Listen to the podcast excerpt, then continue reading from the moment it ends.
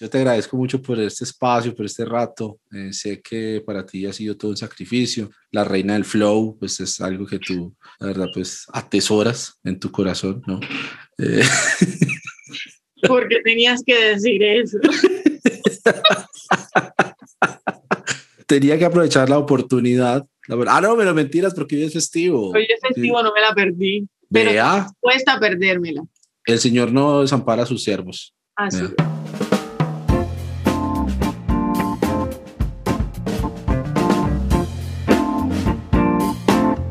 Bueno, yo fui creciendo en una iglesia pentecostal y yo me considero pentecostal hasta el día de hoy, aunque... Aunque ellos no estén muy de acuerdo con eso. Aunque ellos no estén muy de acuerdo probablemente. Pero hay un, un momento bisagra en mi vida, en mi fe, y es cerca de los 13, 14 años, cuando uno de mis tíos, siempre por el lado materno, eh, uno de mis tíos eh, abre una iglesia, una nueva comunidad, y se desprende de esta denominación a la cual nosotros pertenecíamos casi por herencia familiar, lo cual tú te imaginarás que también provocó un, un shock bien fuerte en varias personas, en la familia también. Pues yo vuelvo al mismo Wesley, en donde precisamente dice, en lo que nosotros, digamos, estamos eh, en desacuerdo, en desacuerdo estamos, pero unámonos en lo fundamental. Y unirnos en lo fundamental es unirnos en pro de una sociedad que necesita justicia. Y tenemos un Dios de justicia. A una sociedad que necesita amor. Y supuestamente promulgamos a un Dios de amor a una sociedad que necesita misericordia, porque hay que tener, mirar a los ojos a un policía, es tener misericordia con el policía. Y tenemos al Dios de la misericordia. Pero si tenemos al Dios de la vida, va a ser siempre necesario denunciar a toda estructura que promueva el quitar la vida.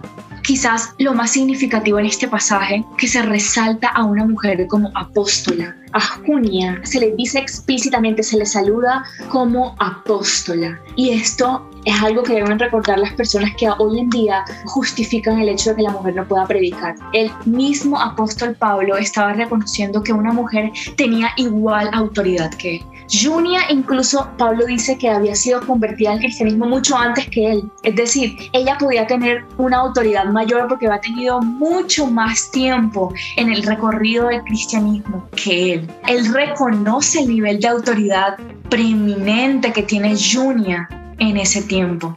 Entonces, también esto es algo que la hermenéutica liberacionista permite resaltar y que descarta esos otros pasajes donde se dice, no, pero es que Pablo dice que la mujer no puede predicar, que la mujer no puede ocupar lugares de liderazgo en la iglesia. Bueno, ¿y qué pasa entonces con Romanos 16? Me dedico a estudiar la deshonestidad, por qué la gente es deshonesta, cuándo la gente es más deshonesta, por qué la gente dice mentiras, cuándo y en qué contextos es más probable que alguien diga una mentira, cómo la gente usa las excusas que tiene a la mano para sentirse menos mal con ellos mismos cuando dicen mentiras. Esa es mi tesis de doctorado, todas esas cosas. Entre una pregunta que no es de mi investigación, pero la metí por el ladito por curiosidad, incluí la religión de las personas y básicamente en términos de religiosidad y creencias no afectan la propensidad a mentir, o sea, la gente igual, eso no afecta, no te hace menos moral o más moral creer en Dios y estar con Jesús, lastimosamente.